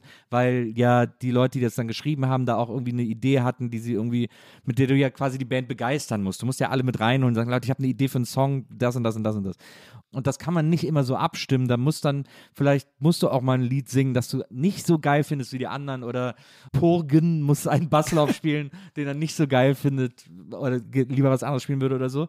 Und das ist ja etwas, was bei allen, fast allen Bands auf der Welt immer irgendwann für Spannung sorgt und eben auch dafür sorgt, dass man dann nach 20 Jahren sagt, ja, okay, Also lass mal was anderes machen, so. Aber bei euch funktioniert das schon so lange, so, das finde ich so erstaunlich. Ja, und ne, aber wahrscheinlich sind wir deswegen auch so lange jetzt schon eine Band, weil wir immer noch an der ersten Entscheidung stehen und immer noch drüber nachdenken und immer noch drüber diskutieren, was erste, was wir jetzt machen wollten eigentlich damals. So die Entscheidung von 95 oder so noch nicht zu Ende gedacht. Nein, aber nein, wir sind immer basisdemokratisch gewesen. Bei uns war wirklich immer das Bauchgefühl oder dieses gute Gefühl, wenn alle ein Grinsen im Gesicht haben, ist es richtig, sonst ja. ist es nicht gut. Ja. So und auch auf die Art und Weise bleibst du halt auch langlebig. Auf die Art und Weise reviewst du auch deine Freundschaft und so weiter und so fort. Natürlich ist irgendwann auch Business dazugekommen, wenn ja. du so willst, weil wir irgendwann in die glückliche Situation ja gerutscht sind, dass wir seit Ende 90er damit unseren Lebensunterhalt bestreiten dürfen bis zum heutigen Tage. Und natürlich immer mehr, weil wir immer autarker geworden sind und mittlerweile eigenes Label, eigenes Management und, und, und, eigenes mhm. Studio und so machen. Mhm. Das heißt, natürlich kommen da auch Entscheidungen hinzu, die man vielleicht nicht unbedingt an vorderster Front gerne treffen möchte, weil man eigentlich am liebsten nur Musik machen möchte und auf der Bühne steht. Aber auch da sehen wir immer zu, dass alle wirklich ein gutes Gefühl haben. Ich glaube, was natürlich hilft, ist auch, dass wir vorher schon drei, vier, fünf Jahre alles von der Pike auf selbst gemacht haben und eh so Major Deals nie so ganz getraut haben zum Beispiel. Wir waren ja. bei Gun Records oder sowas eigentlich immer so drauf, dass wir gesagt haben, okay, wer ist heute, wenn wir uns treffen mit dem Label, der gute Bulle, wer ist der böse Bulle, um so ein bisschen trotzdem Kontrolle zu behalten ja. über alles so.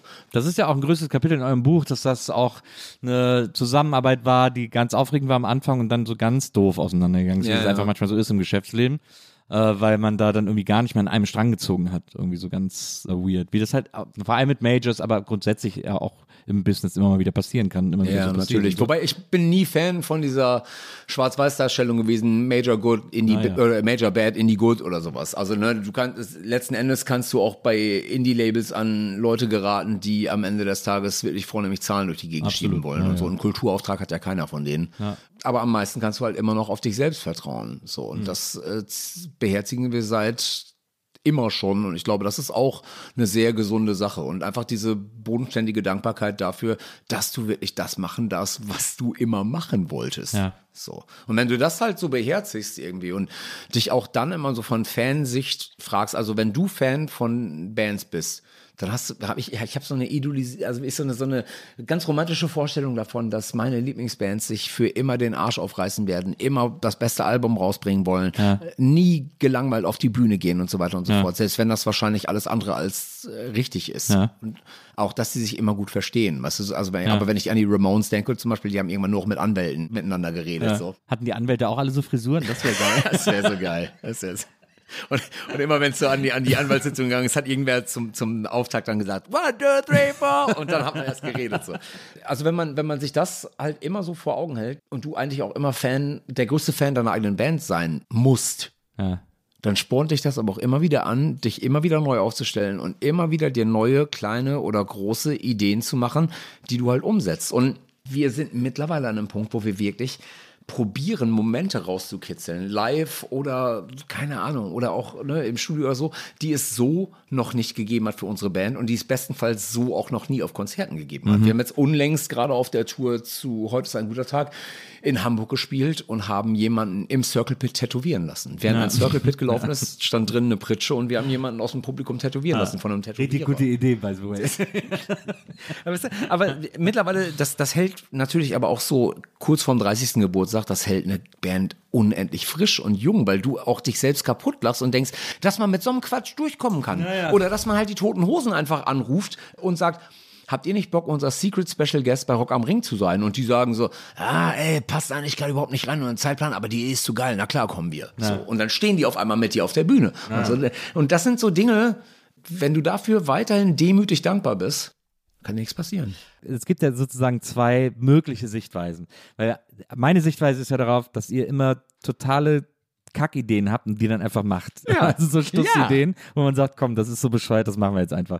Also ne, auch den Konzerttausch mit Kraftklub, wo ihr irgendwie beide in Köln nebeneinander gespielt habt und dann während des Konzerts einfach die Bühnen getauscht habt. Dann, dass ihr bei Rock am Ring gesagt habt, ja, wir spielen, aber nur wenn wir als erstes spielen dürfen, morgens um 10 oder wann auch immer und so, das Festival eröffnen sozusagen.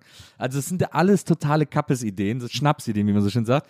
Und ihr zieht ihr dann immer durch und das ist ja etwas, was, was man wirklich ganz stark mit euch verbindet. Das ist, und wie gesagt, mein meine Sichtweise ist es ja auch, dass ihr einfach, dass ihr einfach Freak seid und denkt, wir machen jetzt so einen Scheiß und dann wird es durchgezogen. So. Die andere Sichtweise könnte aber ja auch sein, von Leuten, die es kritisieren, dass das so eine Eventisierung ist, dass man quasi als Band nichts mehr zählt, wenn man nicht irgendwie was Instagrammable äh, macht, wenn man nicht irgendwas, irgendeine Aktion macht, die irgendwie auffällt, also dass man nicht mehr alleine mit seiner Musik für was steht, sondern man muss jetzt immer das eine besondere Event kreieren, damit man irgendwie hervorsticht aus der Masse von anderen Bands. Das ist ja so eine, so eine kritische Ja, äh, Betrachtungsweise. des Ganzen. Was kann man dem äh, entgegnen und entgegensetzen? Alter, hör dir das Album an, das neue ist. Wie geil ist es? nee, nee aber, aber ganz im Ernst, also ich glaube, ich glaube, das passiert uns tendenziell gar nicht mehr so sehr. Also das ist Kritik, die eigentlich abperlt an uns, Ja. weil wir das halt jetzt eben wie so ein Marathonläufer schon fast 30 Jahre durchziehen. Ja. Das ist, ich finde, der Fisch stinkt vom Kopf herab immer da, wenn auf einmal so eine Band da ist, plopp, dann ist sie da, plopp, auf einmal ist sie groß und plopp, auf einmal haben die äh, einen TikTok-Hype oder machen so komische, weirde Image-Bildungsmoves äh, und ziehen sich halt eine äh, ne- ne Maske über, die denen überhaupt nicht steht. Ja. Und so. Ja. Also sprich, dieses schlimme Wort Authentizität, was sich auch noch so schlecht sagen lässt. Ja. Aber darum geht's letzten Endes. Und ich glaube, wir haben in fast 30 Jahren, ja, natürlich ist nicht jeder Song geil von uns oder so, aber wir haben schon, glaube ich, echt so einige Akzente setzen können mit Songs wie, keine Ahnung, Stop the Clocks oder Wake the Dogs Ja. oder sowas halt irgendwie, Ja. die schon sagen, dass da mehr hinter ist als nur äh, Jux und Dollerei. Ja. So.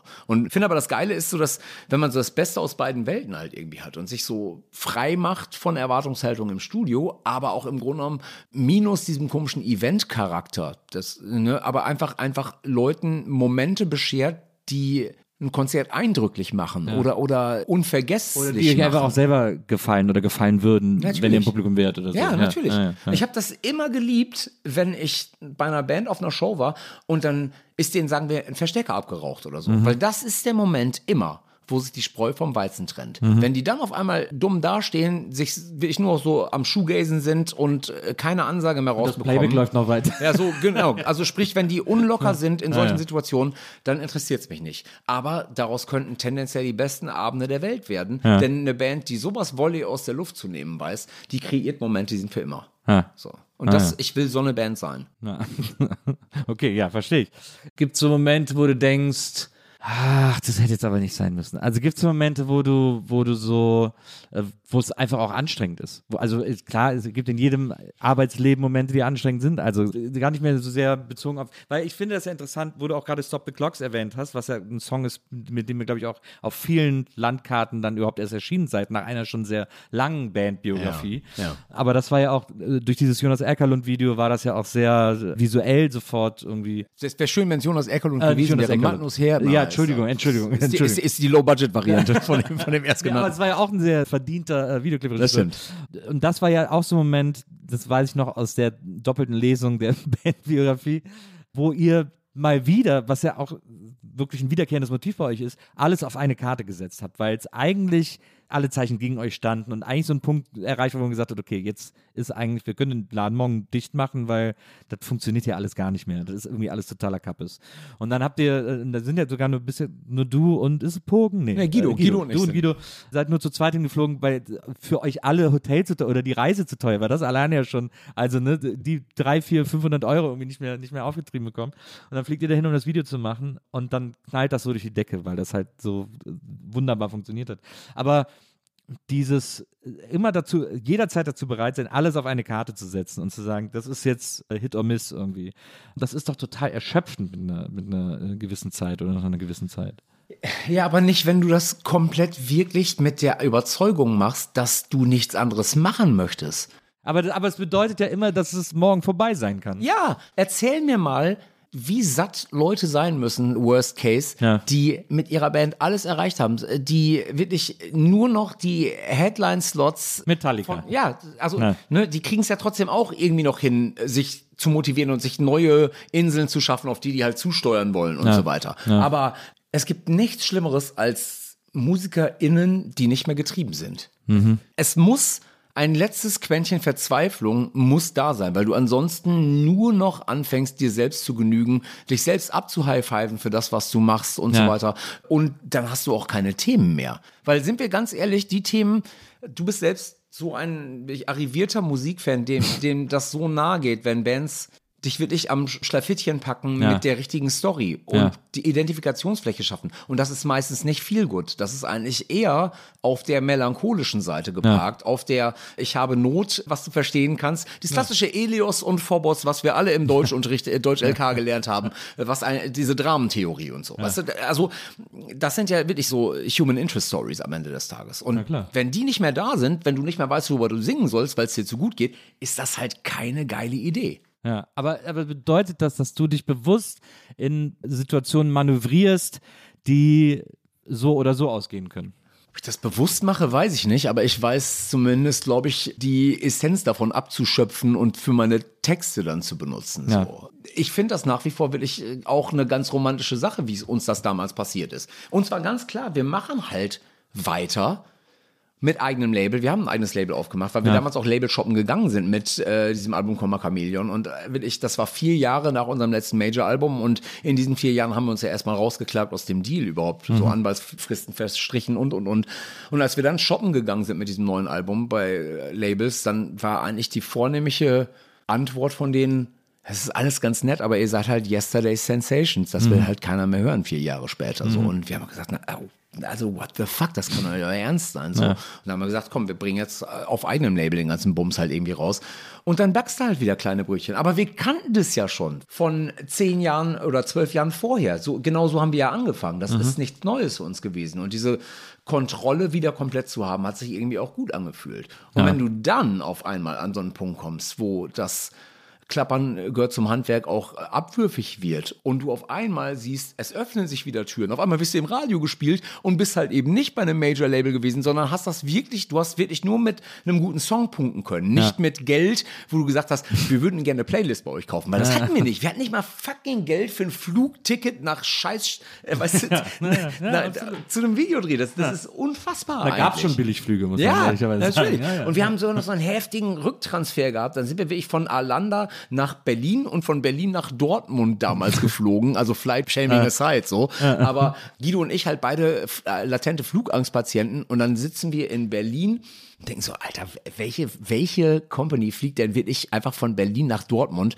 sitzen in so einer, in so einer Transferhalle und dann kommt irgendwann die Flugbegleiterin an und fragt, ob wir nicht mal langsam einsteigen wollen. Und wir dachten, hä, wir werden doch hier gleich von einem äh, Bus abgeholt Ja. und sagt, nein, da vorne, das ist das Flugzeug. Und dann haben wir gefragt, wo? Hinter der kleinen Propellermaschine? Und nein, es war die kleine Propellermaschine. Es war eine Focke-Wulf. Wir haben uns reingesetzt und haben beide in dem Moment schon so Schweißränder bis zu den Beinen runter von den Achselhöhlen gehabt. Aber dafür war es sehr intime Betreuung wahrscheinlich. ja, weil pass auf, die so intime Betreuung war mir nämlich selbst. Dann kam nämlich der Co-Pilot rein und hat mir einfach einen Rotkäppchenkorb mit geschmierten Broten und so einer Thermoskanne auf die Knie gelegt und hat gesagt, Sie sind heute unsere Flugbegleiterin. Herzlichen Glückwunsch. So, und ich denke schon, es kann euch euer Ernst sein. Es kommen noch drei weitere Leute rein. Das war dann das komplette Flugzeug ausgebucht, wirklich. Wir haben einfach hinter den Piloten gesessen, so. Und ich wollte niemals im Cockpit sitzen, weil mir das total unheimlich ist und hab's dann aber da machen müssen. Und dann kommt der Pilot noch rein, so als, als will ich Sargnagel auf diesen, auf diesen bevorstehenden Flug und guckt sich so um in die Runde, lacht so ein bisschen verschmitzt und sagt, ach, mit den Sicherheitsvorkehrungen, das sparen wir uns, weil wir wissen alle, wie es ausgeht, wenn es ausgeht, ne? So. Und, und das ist zwar der heftigste Flug für eine Stunde. Ich, ganz ehrlich, das ist so schlimm gewesen. Das ist so ein kleines Propellermaschinchen gewesen, das, als wir dann abgehoben sind, jedes Mal, wenn eine Windböe kam, hat dein Arsch neben dir gesessen, weil das Flugzeug einfach sich so quergestellt hat. So, Alter, ey. Ja, aber auch das haben wir in Kauf genommen, weil es uns wichtig war. Ja. Ja. verstehe. Ihr habt dann ein Studio gebaut, das sehr teuer war und, und aber alles investiert sozusagen, alles wirklich, was irgendwie so reinkam, bandmäßig, immer auch in die Band investiert und immer mit dem Glauben daran, dass das, dass das funktioniert, dass das auszahlt. Eine andere große Investition in der Bandgeschichte ist ja tatsächlich die, dass du irgendwann angefangen hast, Texte auf Deutsch zu schreiben. Weil eigentlich die Band ja immer auch, auch vom Sound her sehr international angelegt. Ihr habt ja dann auch äh, übers Label in Japan vertrieben sogar und in Japan gespielt und so. Und irgendwann hast du dann so erstmal einzelne Songs auf Deutsch gemacht und dann irgendwie kam das erste Album auf Deutsch. Was Carajo? War Carajo das erste deutsche Ja. Album? Ja, genau. Und dann ein ganzes Album auf Deutsch gemacht. Das heißt, ihr habt euch zumindest potenziell von einem großen Teil der Welt abgeschnitten, weil deutschsprachige Musik wird Rammstein ausgenommen, nur innerhalb des deutschsprachigen Raums gehört. Ja. Und das ist doch, also weil das ist, ich finde das so interessant, weil der umgekehrte Schritt leuchtet jedem ein. Also wenn eine deutschsprachige Band plötzlich Englisch singt, weil sie sagt, naja, dann können wir irgendwie mehr und so, das ist ja klar. Aber wieso geht man denn diesen Weg? Wieso macht man denn so einen Schritt? Ja, und wieso entscheidet man sich da dazu auf einer einmonatigen USA-Tour? Ja. Das ist ja noch so eine Sache. Diese, Wo ihr die, die Snyder getroffen habt. der, äh, der JJ French war es damals. Ah ja, genau, JJ aber das, das, ist, das ist schon way before Okay, gewesen. okay, das war, als okay. wir das erstmal in New York gespielt haben. 2002. stimmt, ja, das waren diese Showcases oder in New York, ja, Genau. genau, ja, genau. Nee, äh, Flog and Anti-Flag, CJ Ramone äh, und Konsorten, mit denen haben wir einen ganzen Monat äh, USA halt gemacht. Ja. Westküste, Mittlerer Westen und Ostküste. Ja. Wir hatten so ein totales Erweckungserlebnis, weil wir Flog and Molly schon diverse Male natürlich auf europäischen Festivals gesehen haben und die pflügen halt jedes Mal den Acker um as fuck. So. Und dann kommen wir in den Staaten halt an und spielen die erste Show mit denen im ausverkauften House of Blues in San Diego und wir haben einfach gedacht, okay, die reißen jetzt hier gerade den Laden ab. Die Leute haben jede Textzeile, nicht nur die Refrains, jede Textzeile aus einer Kehle mitgesungen. Jeden Abend vier bis 6.000 Leute, die komplett crazy gegangen sind. Ja. Dauer durch. Also nochmal potenziert zu dem, was in Deutschland passiert ist. Und irgendwann äh, bei so einem Pinkelstopp in Nevada oder sowas, an so einem Kaktus hat Alex dann irgendwann so gesagt, ey, ohne Scheiß, das muss doch daran liegen, dass die Leute halt quasi keine Transferleistungen mehr zu erbringen haben. Ja. Das trifft die mitten ins Herz, jeder einzelne Satz. Ja. Lass uns doch mal probieren, was auf Deutsch zu machen. Band wird jetzt bald 20, dann lass uns doch so ein Special machen und einfach mal gucken, ob wir das überhaupt können. Und wenn nicht, dann vergammelt das einfach im Giftschrank und dann ist das nie passiert. Ja. Und dann haben wir halt ein paar Songs geschrieben für eine 7-Inch erstmal, um nur mal so ein bisschen vorzutasten und haben uns dann noch Tim äh, McIlrath von Rise Against dazu geholt und haben den so überredet, so Chris Howland-mäßig auf Deutsch zu singen halt irgendwie. Und das ist gut angenommen worden und für uns war das auch so ein Punkt, wo wir auf einmal wieder gemerkt haben, wie frisch wir klingen können, weil diese Mehrzahl an Silben, die das Deutsche mitbringt und so, hat, so setzt so ein gewisses Staccato voraus. Das heißt, das ballert alles mehr und so weiter. Es hat sich irgendwie viel unmittelbarer alles angefühlt, viel echter angefühlt. Viel, da sind wir bei diesem Wort authentischer angefühlt. So. Da haben wir es halt diversen Leuten gezeigt, die meinten, Alter, so, Alter, das ist krass. Ihr klingt halt also so sehr nach euch selbst wie noch nie vorher. So. Und dann sind wir losgegangen, haben geschrieben, geschrieben, geschrieben, so eigene Demo-Sessions gemacht in verschiedenen Studios und so. Und äh, irgendwann sind wir dann zu Vincent Sorg, zu unserem damaligen Freund und Produzenten gegangen, mit dem wir halt schon Ende der 90er die Tonight's Karaoke Contest Winners gemacht haben, der uns immer mal wieder hier und da verarztet hat, der auch echt, mit dem wir diverse Platten also gemacht haben. Ja. Haben dem das alles vorgespielt. Und ich weiß wirklich noch ganz genau diesen Moment. Dann saß er da so in seinem großen Studiosessel, hörte sich diese Demos an und irgendwann dreht er sich zu mir um und sagt, das ist alles schon ganz gut, aber du kannst dir nicht erlauben, Textzeilen zu verschwenden. Im Deutschen muss jede Textzeile so gewichtig und wichtig sein, wie die davor, wenn nicht noch heftiger. Da kannst du nicht mit einem Hey oder einem Yeah kaschieren, dass du keine Silbe mehr äh, im Kopf hattest. Und das geht halt so nicht. Guck dir mal Ramones an. Und Schatz, wie oft die Baby I Love You und so weiter. Also da würdest du heutzutage würdest, du- würdest du quasi aus dem ZDF-Fernsehgarten rausfliegen, weil das halt zu unedgy ist. So, aber damit kommst du halt im Englischen durch, im Deutschen nicht.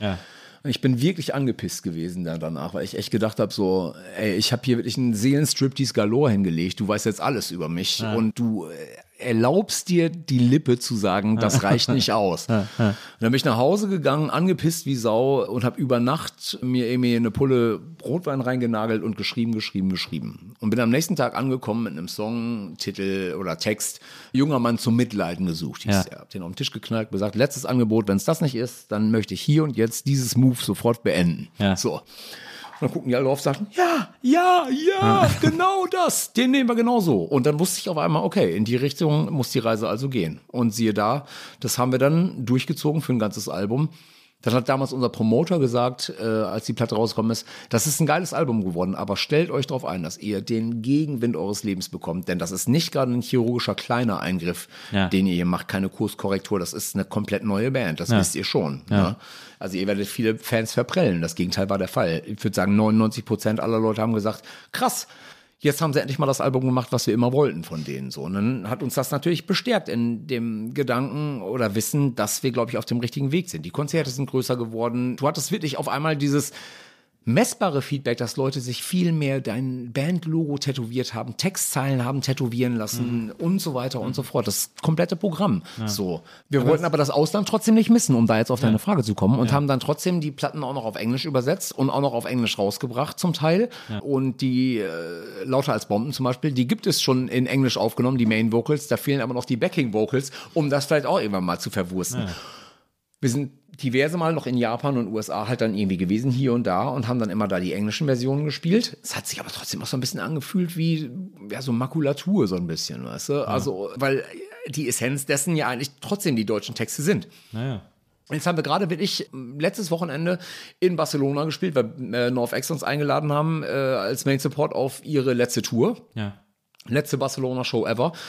Und da sind wir einfach auch ganz breitschultrig auf die Bühne gegangen und haben gesagt, fuck it, wir spielen deutsche und englische Songs gemixt. Die ersten beiden Songs waren einfach deutsche Songs. Und die Leute werden das hier zwar nicht verstehen. Aber Spanier verstehen auch kein Englisch, insofern.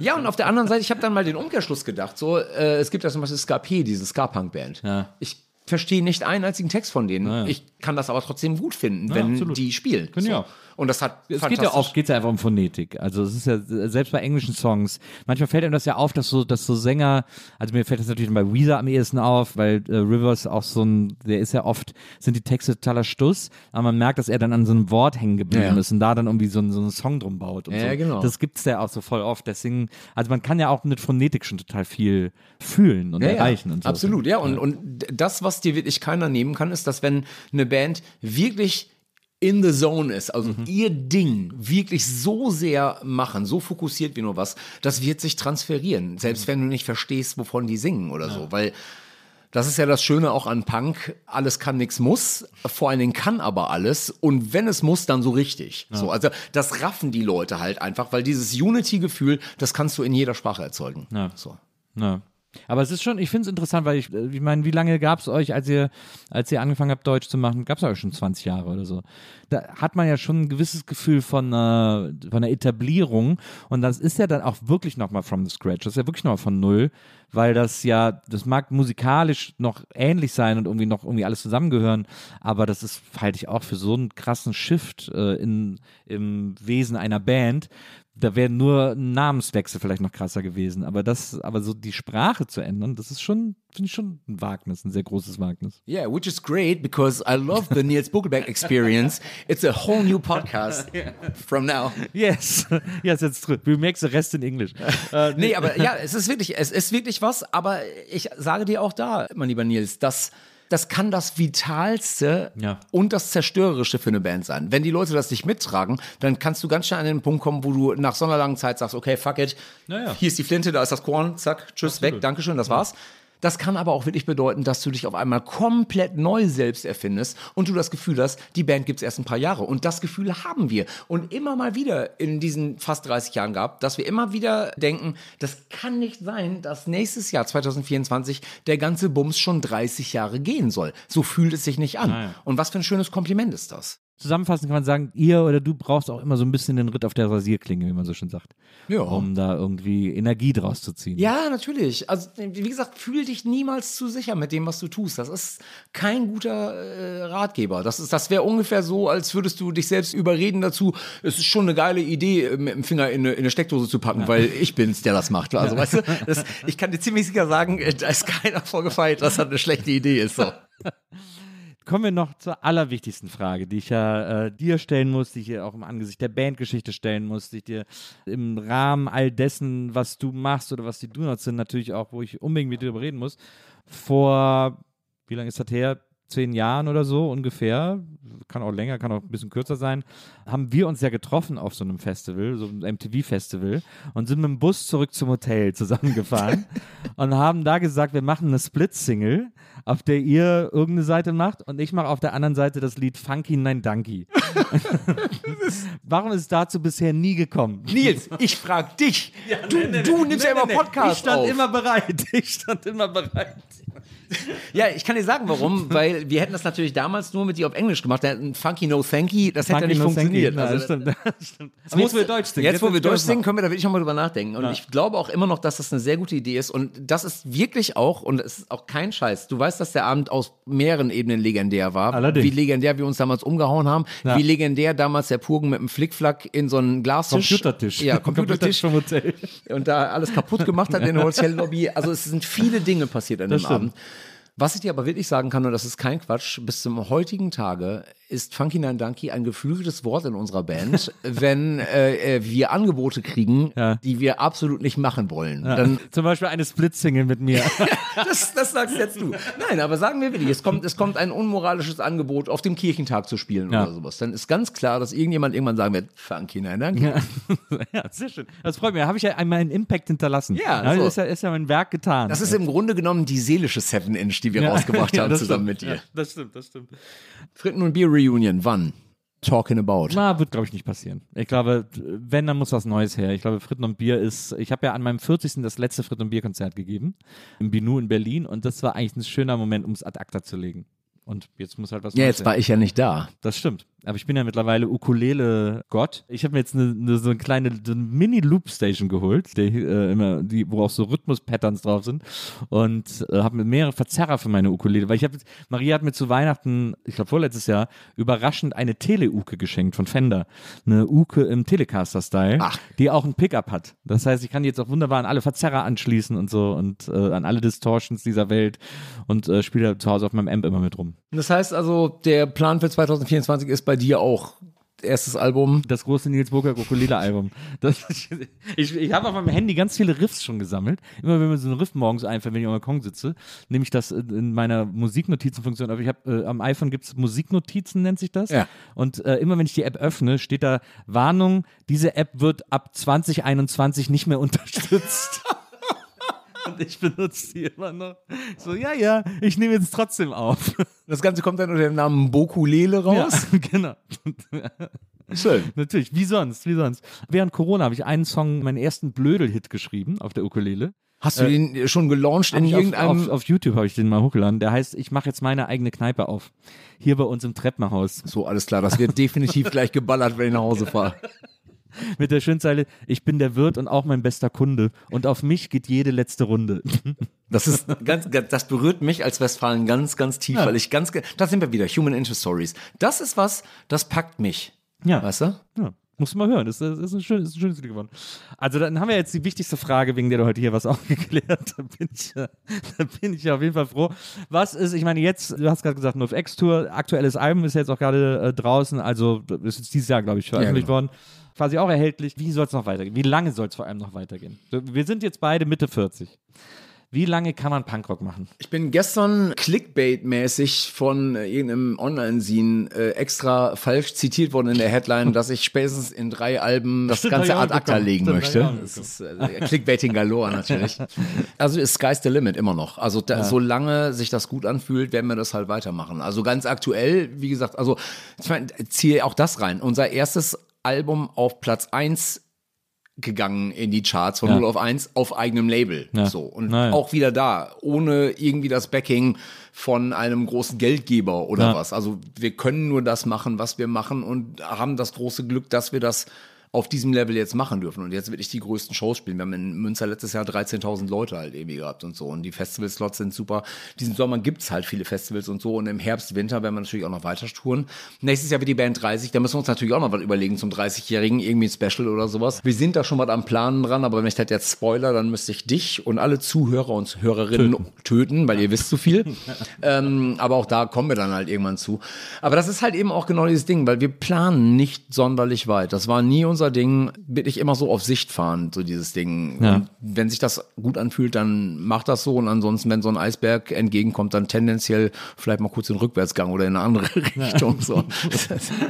Ach, von daher, ey, ganz ehrlich, ich würde mich freuen, wenn wir in 20 Jahren die nächste Nils Buckelberg Experience hier aufnehmen und dann immer noch sagen können, mal gucken, was in 20 Jahren oder so ist. Ich kann es dir nicht sagen, aber das ist das Schöne auch, dass ich nicht das Gefühl habe, dass ich mir darüber jetzt schon Gedanken machen müsste. Ach so gut. Ehrlicherweise. Gut. Ja. Hält Nö. auch jung, hält auch jung. Hält auch jung, genau. Ich meine, bin jetzt Anfang 20, da Du, du machst auch immer noch, du machst immer noch diese Spagatsprünge, ne? Diese, diese Van Halen Mega-Spagatsprünge. Ja, aber soll ich dir was sagen? Ich Übst du das? Das habe ich mich immer gefragt. Ist das, ist das was, was man übt? nee, das, das übe ich nicht. Nein, ich bin das, muss, das kann doch nicht, das kann doch nicht von, das, kann, das kommt doch nicht aus dem Nichts. Doch, das kommt aus dem Nichts. Das ist wirklich so, wie ich mich kann ich fühle. mir nicht vorstellen. no shit. Ich habe es nicht geübt. Wirklich. Ich bin ein notorischer Jogger. Das heißt, ich jogge eigentlich jeden Tag Ja. und dann so bis 15, 16 Aber ich bin Kilometer auch schon gejoggt, aber deswegen kriege ich meine Beine nicht so weit auseinander. Das geht halt irgendwie alles noch ganz gut, aber ich muss dir wirklich sagen, seit äh, der letzten Tour, also seit der Frühjahrstour und seit dieser Show in Barcelona, habe ich das erste Mal neue Bühnentreter, weil ich tra trage mein ganzes Leben lang schon Chucks. Ja. Immer Chucks, also auch im Winter. Ja. Weil ist mir scheißegal, weil das ist halt, das trägt man halt, wenn man Ramones-Fan ist. Ja. So, ja. Und jetzt habe ich zum ersten Mal auf der Bühne äh, so Reebok, äh, zwar vegan, aber eher so Art Sportschuhe an, die ein bisschen mehr abfedern. Denn ich habe wirklich so langsam Knie, Wade, Ferse. Ja. Das fängt jetzt so langsam an, das Gebrechen geht jetzt langsam los. Ja. Irgendwann hast du so Gesundheitsschuhe mit so Einlagen und so. Ja, wenn es das denn sein muss, dann, dann ist das so. Also Frank Turner trägt auch mittlerweile wirklich so, so klobige, recht unsexy Treter, sagt aber, it just helps. So, Ja. ne? Ganz ehrlich, wenn ich mir, wenn ich mir Kollege Frege halt irgendwie so anguck und Düsseldorf auch noch Spagatsprünge macht mit 60 plus, dann habe ich jetzt mindestens noch 14 Jahre, in denen ich die Ausrede, dass ich zu alt bin dafür, nicht gelten lassen kann. Weißt du, wann du den ersten Spagatsprung gemacht hast? Hast du das schon von Anfang an gemacht? Ja, irgendwie schon, aber es, also irgendwann ist das natürlich auch, das wird dann ja auch irgendwann so dein Ding. Ja. Wenn du weißt, dass du es kannst, dann baust du es ja auch aus und so weiter und so fort. Also ich habe ja hast du schon mal eine zu enge Hose, hast du dir mir die Eier gequetscht? Nee, ich habe aber mir super oft schon wirklich die Hose aufgerissen, so dass dann so die halben Klötze halt rausgehangen haben und so. Das hat alles schon gegeben. So. Aber Gibt's auch diese Lenny Kravitz, dieses Video, wo ihm so der Löris plötzlich aus der Hose ja, platzt. das, ja, ist halt, was es ist, was soll ich sagen. Und, und dann hilft es ja immer trotzdem noch. Ich, wir haben ja das mit den Lawrence Arms zusammen gespielt, so eine Ami-Punk-Band und Brandon, der Sänger, hat sich damals kaputt gelacht darüber, dass deutsche Bands oder europäische Bands immer noch sowas wie Boxershorts drunter tragen. Und meinte so, why? It just, it's just fucking useless. Und das ist es nämlich eben nicht, weil ich hätte schon so oft wirklich, wirklich Flughoden gehabt. Ist, weißt du, das ist, das, das ist ja dann doch noch ein letzter Schutz. Ja, aber dann trägst du eher so Speedos als Nee, ich trage schon, ich Boxershorts. trage nur Boxershorts. Ah, ja. Also alles Aber andere. hängen die ja trotzdem, dann hängen ja frei, wenn sobald das aufgerissen ist. Ja, so und so. Also kommt jetzt natürlich auch aufs. Nee, ich weiß sagen, kommt das Glockenseil an. Das ist, das ist, Kopf. Aber es ist schön. Ich, ich finde es gut, dass wir zum Schluss nochmal die großen Mysterien gelöst haben. Ja. Ingo, vielen, vielen Dank, dass du heute bei mir warst. Das war das super schön. Fand wie ich immer. Ja, fand Beim nächsten Mal äh, müssen wir aber später anfangen und früher Bier trinken. Das stimmt. Das nächste Mal wird ja hier das große äh, Promo-Interview für unsere Split 7 Inch. Das wird der absolute Hammer. Da können sich alle schon mal freuen äh, und, und die Kreditkarten schon mal bereithalten. Donuts versus Ähm, Bokulele. Ja, das wird der Hammer. Ähm, vielen, vielen Dank, dass du heute bei mir Grüße alle von mir, natürlich vor allem Purgen. ähm, Du meinst Purgen? Ja. Wir haben dich ja auflaufen lassen, das einfach nochmal neu einsingen lassen, äh, einsprechen lassen. Der heißt ja wirklich. Purgen Stench. ähm, also grüß bitte die ganze Band von mir. Vielen, vielen Dank, dass du vorbeigekommen bist. Ich hoffe, dass wir das vor 20 Jahren wiederholen. Ja, bitte. Gespräch, und uns wieder updaten. Und bis dahin, äh, ja, pass auf dich auf, ne, wenn du wieder Spagatsprünge machst. Bleib du bitte so schön, wie ich dich immer in Erinnerung habe. Dieser erotische Schmetterling, der jeden Tag auf meiner Sexblume landen darf. All das versuche ich jeden Tag zu sein. Danke. Und an euch vielen Dank fürs Zuhören. Bis zum nächsten Mal hier bei den Nils Burger Fragen. Macht's gut. Tschüss. Danke, tschüss.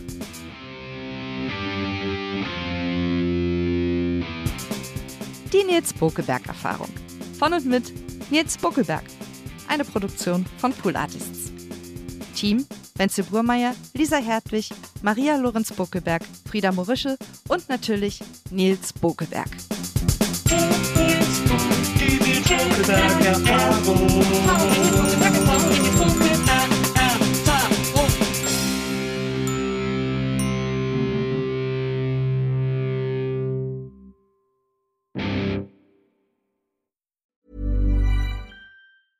Mom deserves the best, and there's no better place to shop for Mother's Day than Whole Foods Market. They're your destination for unbeatable savings, from premium gifts to show-stopping flowers and irresistible desserts. Start by saving 33% with Prime on all body care and candles. Then get a 15-stem bunch of tulips for just $9.99 each with Prime. Round out Mom's menu with festive rosé, irresistible berry chantilly cake, and more special treats. Come celebrate Mother's Day at Whole Foods Market. Hey, it's Paige DeSorbo from Giggly Squad. High quality fashion without the price tag. Say hello to Quince.